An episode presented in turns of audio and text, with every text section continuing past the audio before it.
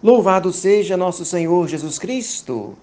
Que você tenha um santo e abençoado dia. Aqui estou novamente para lhe dirigir as palavrinhas espirituais, um pouco atrasado, mas antes tarde do que nunca. Afinal, os contratempos também acontecem e não é possível ser tão pontual assim.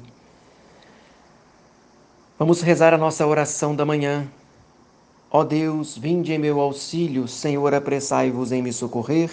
Glória ao Pai, ao Filho e ao Espírito Santo, assim como era no princípio, agora e sempre, por todos os séculos dos séculos. Amém.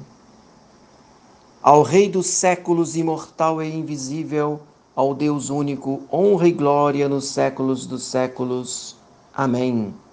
Oremos, dignai-vos, Senhor Deus, Rei do céu e da terra, dirigir, santificar, reger, governar neste dia nossos corações e nossos corpos, nossos sentidos, palavras e obras, segundo vossa lei e no cumprimento de vossos preceitos, a fim de que, aqui na terra e na eternidade, mereçamos por vosso auxílio obter a salvação e a liberdade, ó Salvador do mundo que viveis e reinais pelos séculos dos séculos. Amém. Santa Maria, nossa Senhora e todos os santos intercedam por nós ao Senhor, a fim de que mereçamos ser ajudados e salvos por aquele que vive e reina pelos séculos dos séculos. Amém. Que seja mais neste dia todo louvor a Maria. Eu agora não vou mais seguir o livro de Dom Rafael Liano Cifuentes, Não temais, não vos preocupeis, afinal, ele praticamente foi encerrado com as últimas reflexões que fiz nos últimos dias, falando sobre os frutos da filiação divina, o otimismo, a paz e a alegria.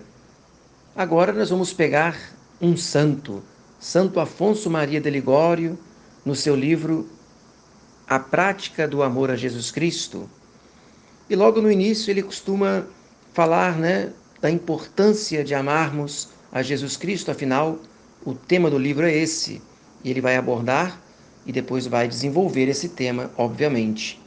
Ele diz que toda a santidade e toda a perfeição de uma pessoa consiste em amar a Jesus Cristo, nosso Deus, nosso maior bem, nosso Salvador. Jesus Cristo mesmo disse: Quem me ama será amado por meu Pai. São João capítulo 16, versículo 27.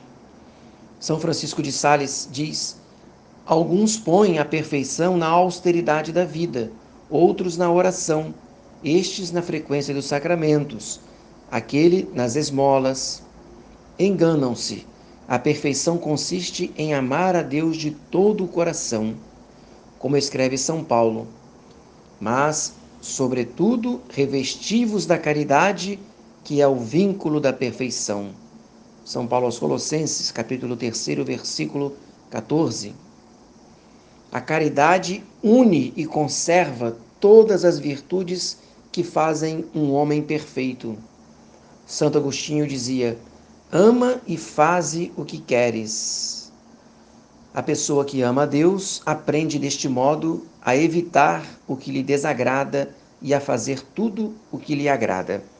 É a graça que nós queremos pedir a Nossa Senhora que ela nos conceda essa persistência em amar a Jesus Cristo, amá-lo sobre todas as coisas, em qualquer circunstância da vida, e que nada nos separe do amor de Deus.